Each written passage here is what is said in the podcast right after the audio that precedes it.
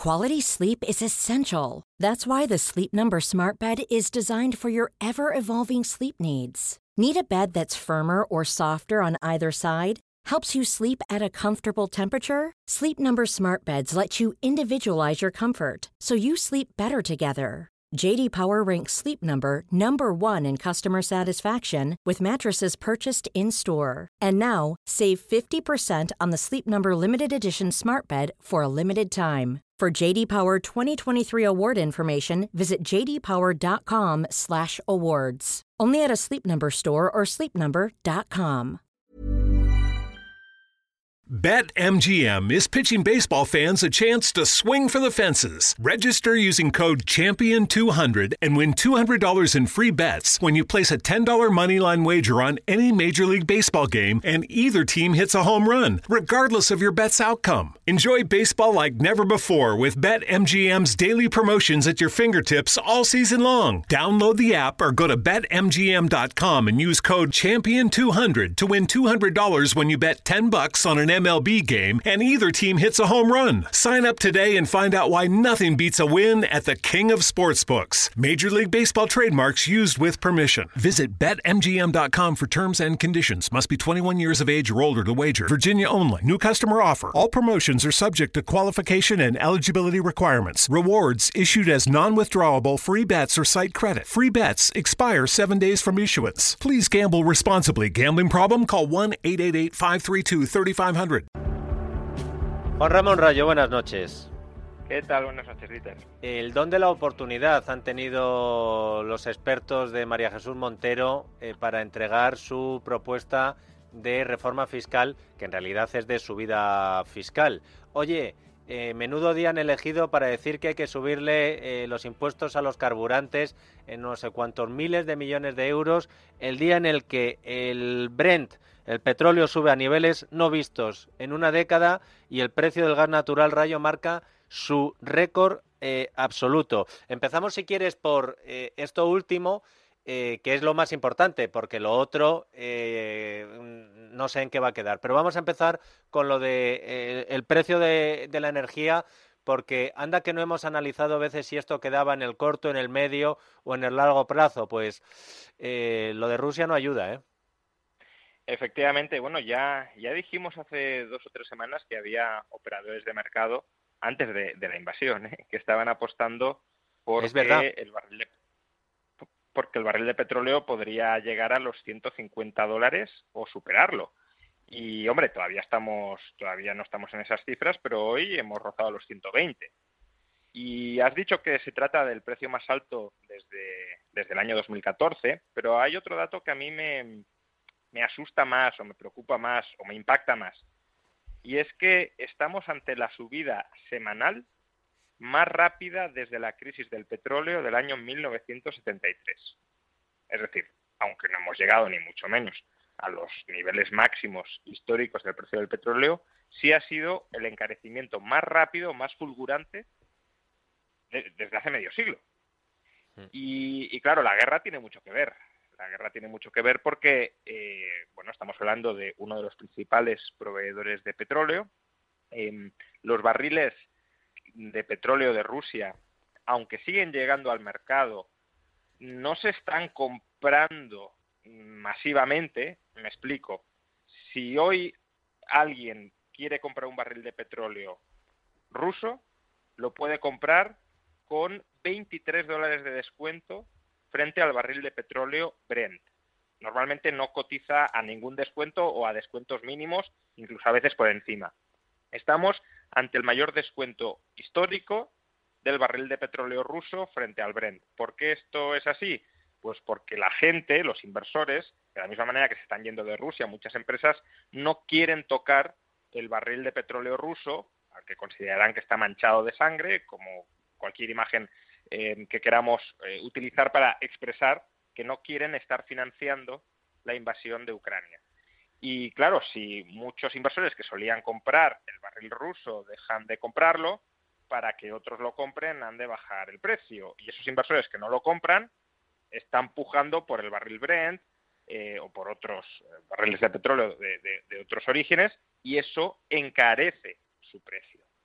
Entonces, em, no solo es, por tanto, que, se esté eh, o que se pueda dejar de producir, que eso es lo que en parte algunos especuladores en el mercado de, futuros están apostando, sino que además ya se está dejando de comprar y se está desviando la demanda hacia otros eh, tipos de barriles de, petróleo. Y eh, obviamente, pues con el gas algo parecido. hace un par de días, la, la mayor gasista de Reino Unido ya anunció que dejaría de comprar gas ruso. Tanto, claro, si no compras gas ruso, lo tienes que comprar de otras partes. Y al comprarlo de otras partes, elevas su precio.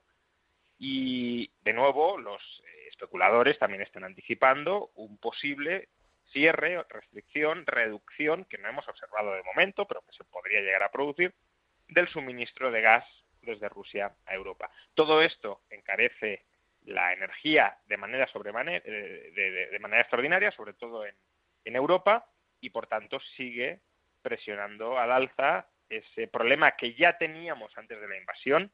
No olvidemos nunca esto, porque mucho me temo que en unos meses reescribirán la historia diciendo que toda la inflación se debió a la guerra. No, la inflación está en máximos de 33 años antes de la guerra, pero además, si le añadimos la guerra, pues obviamente todavía, eh, como estamos viendo a través del precio de la energía, esa inflación parece que va a aumentar aún más. En lo único que no estoy de acuerdo contigo, Rayo, es que van a tardar unos meses en reescribir la historia, porque la están reescribiendo ya eh, con lo de la inflación. no me extraña, sí. No, no, están ya en ello, pero es verdad lo que tú nos decías, que eh, lo que ha conseguido Putin es que se acelere todavía más y encima a una velocidad que no conocíamos desde eh, la crisis del petróleo del 73. Claro, cuando las materias primas suben, sobre todo, por ejemplo, el petróleo, tardan poquísimo en adaptar. BetMGM is pitching baseball fans a chance to swing for the fences. Register using code Champion200 and win $200 in free bets when you place a $10 moneyline wager on any Major League Baseball game and either team hits a home run, regardless of your bet's outcome. Enjoy baseball like never before with BetMGM's daily promotions at your fingertips all season long. Download the app or go to BetMGM.com and use code Champion200 to win 200 $100 when you bet 10 bucks on an MLB game and either team hits a home run. Sign up today and find out why nothing beats a win at the King of Sportsbooks. Major League Baseball trademarks used with permission. Visit betmgm.com for terms and conditions. Must be 21 years of age or older to wager. Virginia only. New customer offer. All promotions are subject to qualification and eligibility requirements. Rewards issued as non-withdrawable free bets or site credit. Free bets expire 7 days from issuance. Please gamble responsibly. Gambling problem? Call 1 1-888-532-3500. Precios, por ejemplo, en las gasolineras y luego todo eso repercute en el resto de eh, la cadena, Rayo. ¿Hasta dónde podemos llegar? Porque claro, antes, pre-invasión, ahora tendremos que decir, eh, inflación pre-invasión estaba en el 7,4. Lo que está marcando el inicio de marzo, eh, no sé hasta dónde nos puede llegar, Juan Ramón, porque claro, ayer el presidente decía que planteaba a los agentes sociales un pacto de rentas, eh, que queda muy bonito eh, porque lo que te quieren decir es que suban solo los precios pero no los sueldos, porque tú nos lo dijiste, nos lo avanzaste hace meses, como suban los sueldos al ritmo de los precios, subirán todavía más los precios, más la inflación y demás. Y hoy UGT ha dicho que de pacto de rentas, nasty, que eh, subida de salarios del 5%. Eh, ¿esto eh, hasta dónde nos puede llevar? Sí, efectivamente, porque además no es solo el precio de la energía. Se me ha olvidado comentar que el precio del trigo, por ejemplo, está cerca de máximos históricos, en términos nominales, porque también es verdad que ha habido inflación entre medias y por tanto no son exactamente comparables, pero bueno, el número está cerca de máximos históricos y todo eso, por tanto, va a encarecer el pan, la pasta, todos los derivados del, trigo, que de nuevo, eh, ya esto lo comentamos también la semana pasada, que ya, ya dijimos que había miedo a que el precio del trigo se, encareciera, porque Ucrania es uno de los principales suministradores de trigo, el 30% del trigo que consumimos en Europa procede de Ucrania, y bueno, y está sucediendo. Y ya comentamos la semana pasada que, que a ver, eh, puede que haya familias españolas a las que un encarecimiento del, del trigo les, les haga un roto importante, pero en general la población española, con más o menos sacrificios, puede pagar la barra de pan un 30% más cara, porque aunque en términos relativos es una subida brutal, en términos absolutos sigue siendo algo moderado. Pero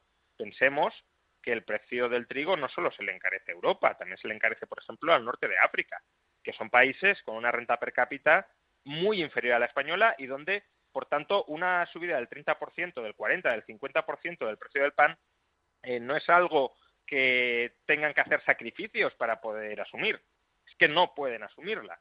Y por tanto, a partir de ahí también podemos, si esto sigue así, que obviamente todo esto es muy especulativo de escenarios futuros, pero también nos podríamos enfrentar a algo que ya está pasando, que no sé qué relación guarda con ello, pero desde luego, si esto sigue así, eh, sucederá por, por, lo que estoy comentando y es flujos migratorios desde el norte de África a, Europa, simplemente por carestía de alimentos básicos como, como el pan. Eh, trayendo el drama de la inflación a nuestro país, efectivamente, ya hace meses comentamos que aquí el riesgo es que se diera una espiral precios-salarios. Y ya dijimos que de momento no se estaba dando y que mucha gente estaba muy contenta porque no se estaba dando, en el sentido de, bueno, sí, la inflación es alta, pero como todavía no se ha trasladado a los salarios, esto no se va a perpetuar, no se va a consolidar, no hay ningún riesgo. Bueno, y dijimos, a ver, ¿cuánto tiempo van a aguantar los trabajadores españoles con inflaciones del 5 o del 6%? Porque es que eso es, una, es equivalente a que te bajen el sueldo un 5 o un 6%. Entonces, tú eso lo puedes aguantar eh, si es de una vez, si no es algo continuado, etcétera. Pero claro, si, si es algo acelerado y permanente y cada año te están bajando un 5, un 6, pues al final, evidentemente, yo ahí al trabajador lo entiendo perfectamente, otra cosa es las consecuencias macroeconómicas que yo pueda tener, pero obviamente vas a pedir una revalorización de los salarios nominales. Más si cabe rayo, si encima no te eh, deflactan el IRPF, es decir, si no... Claro. si no te tienen en cuenta desde Hacienda eh, la subida de... Ese, eso que ya te están quitando... Eh, para compensarte con el IRPF, que de eso los expertos de Montero no dicen nada.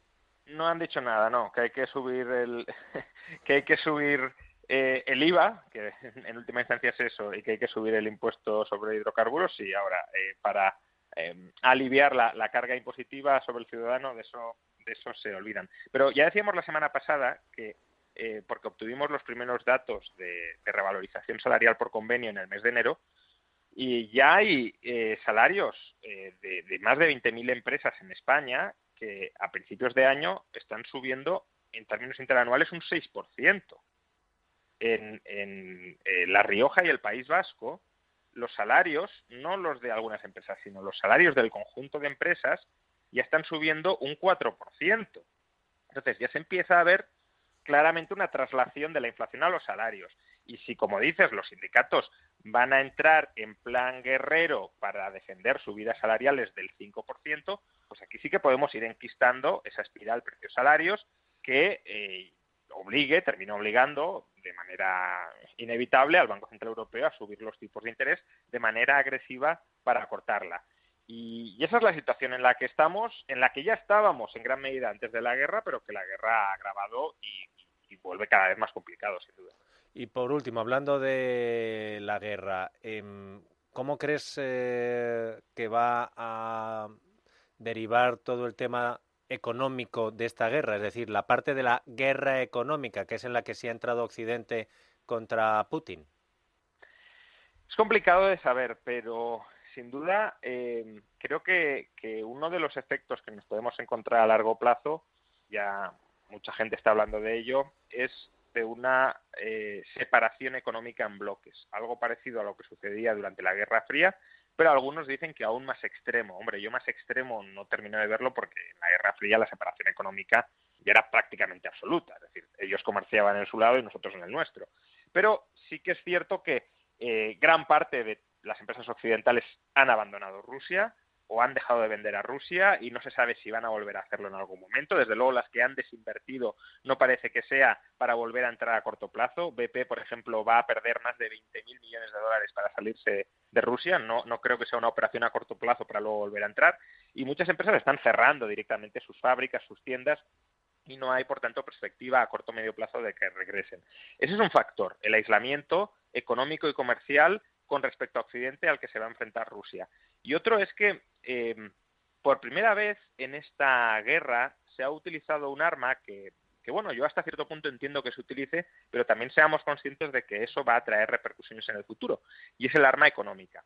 No me refiero tanto a las sanciones, sino a la congelación de los activos del Banco Central de Rusia en Occidente.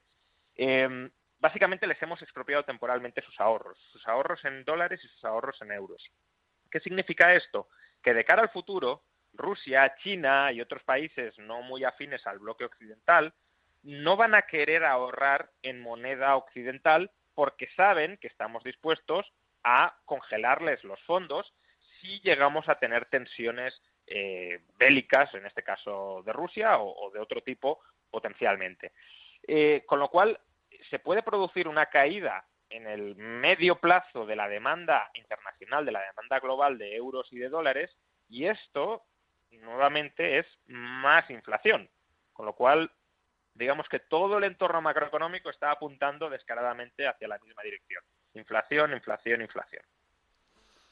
Pues vaya panorama, Rayo. Pero eso sí, me ha gustado lo de que no nos vengan reescribiendo la historia, porque en eso son especialistas. Oye, si todo iba bien hasta que invadió Putin con lo que teníamos controlado, si además teníamos lo que dicen, ¿eh? teníamos hasta una caída de precios, si estaban recuperando poder adquisitivo, trolas no, por favor, que aquí cada semana hablamos con Juan Ramón Rayo. Y el 7,4% de subida del IPC era previo a la invasión. Eh, profesor, un abrazo fuerte y gracias por tu ayuda, como siempre. Un fuerte abrazo, hasta la semana que viene. Ever catch yourself eating the same flavorless dinner three days in a row? Dreaming of something better? Well, HelloFresh is your guilt-free dream come true, baby. It's me, Kiki Palmer. Let's wake up those taste buds with hot, juicy pecan-crusted chicken or garlic butter shrimp scampi. Mm. Hello Fresh. Stop dreaming of all the delicious possibilities and dig in at HelloFresh.com. Let's get this dinner party started.